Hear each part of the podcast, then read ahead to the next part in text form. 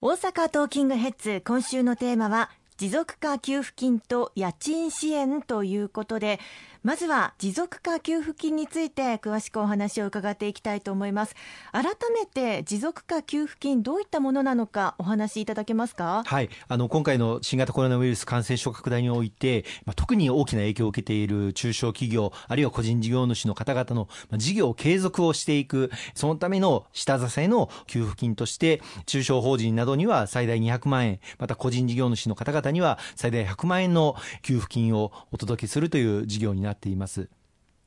そして今回えー、対象が拡大されたということなんですよね。そうですね。実はこれはあの第一次補正予算で盛り込まれた事業なんですけれども、これまでの持続化給付金では対象にならなかった方々がいらっしゃいました。これを拡充させていただいた大きく2点あります。一つは、これまでは今年になってから創業された方というのは対象になっていなかったんです。まあ、給付金の金額を算定する根拠として、まあ、去年の事業収入と今年の事業収入を比較して、まあ、50%以上収入が落ち込んでいる方を対象にしていましたので今年1月とか2月に、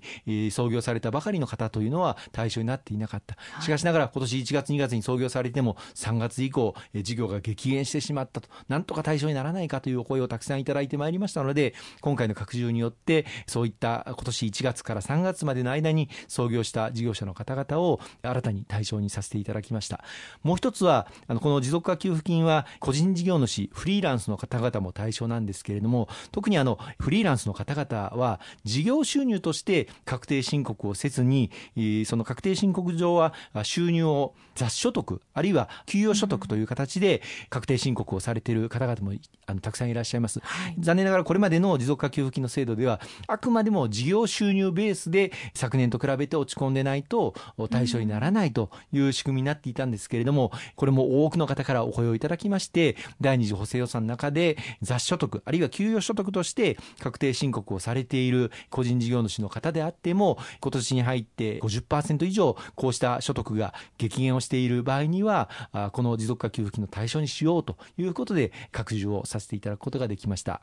まあ、確かに今までのルールですと対象外になっていたような気がしますよね。そういった意味で対象が拡大されるとそれだけ救われる方も多くなりますね。そうですね。あの今年になってから創業された事業者に関しましては3月までの平均収入と今年になってからどの月でもいいんですが収入が落ち込んだ月と比べていただいて50%以上収入が減少していれば持続化給付金の対象になりますしまた個人事業主の方あるいはフリーランスの方でも雑所得あるいは給与所得が今年になってからどの月でも結構なんですが50%以上減少していれば対象になります。先ほども言いましたけれども法人の方であれば最大200万円そして個人事業主の方であれば最大100万円給付をされますので、まあ、これまでは対象じゃないと言われてたけれども今回の新たな拡充によって対象になるかなとそう思う方はぜひとも申請をあの行っていただければと思います。6月29日から受付を開始しておりますのでウェブあるいはスマホから電子申請で申請をいただければというふうに思います。申請にあたって何か必要な書類というのはどういったものがあるんでしょうか？はい、あの申請には次の書類があの必要になります。一つは前年分の確定申告書。これは今回拡充された今年創業された方については今年の収入がわかる資料があの必要になります。またあの今年の対象月の収入が要するに去年と比べて50%収入が落ち込んでいるということがわかる書類が必要になります。これはあの売上台帳とかあるいは大学ノートなんかに記しているものでも大丈夫です。で、今回の新たな拡充によって、収入が雑所得とか給与所得で確定申告されている個人事業主も対象になりますが、そういう方々については、業務委託契約と、まあ、事業活動をちゃんと行っているということがわかる書類を出していただく必要があります。業務委託契約の、まあ、契約書の写しであったりとか、あるいは給与等を支払った方が発行した支払い調書、または源泉徴収票、あるいは支払いがあったことを示す通帳の写し、まあ、こういったことを出していただくということがあの必要になります。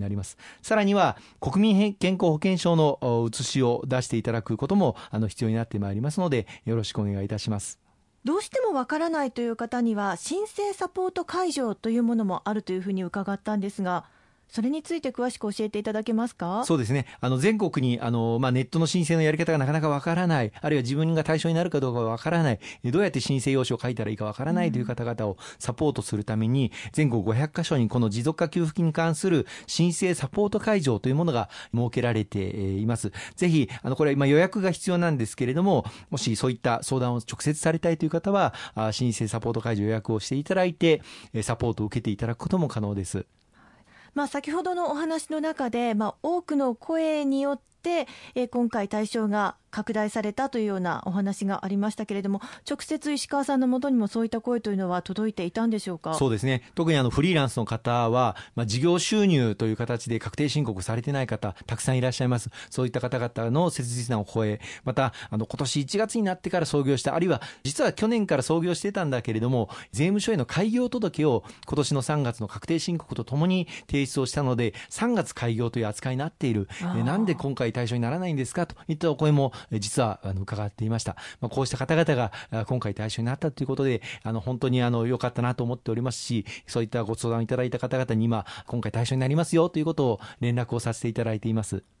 ぜひ対象になるという方はですねご利用いただきたいと思いますが詳しい問い合わせ先も教えてください。はい。あのこの持続化給付金の事業はコールセンターが設置をされています。番号は0120-115-570 0120-115-570午前8時30分から夜の7時まで土曜日を除く日曜日から金曜日までの日に受付されておりますのでぜひご利用ください。これあの、ご自身が対象になるかな、どうかなというような感じで問い合わせをしても OK なんでしょうか、はい、あの多少混み合っている時間帯もあるんですけれども、えー、何なりとあの自分が対象になるかなという相談とか、あるいはどうやって申請したらいいかという相談とか、うん、あるいは申請はずいぶん前にしたんだけれども、まだ届いてないという方、こうしたご相談も、このコールセンターで受け付けていますので、遠慮なく電話をかけていただければというふうに思います。0120-115の570番ですね。ありがとうございます。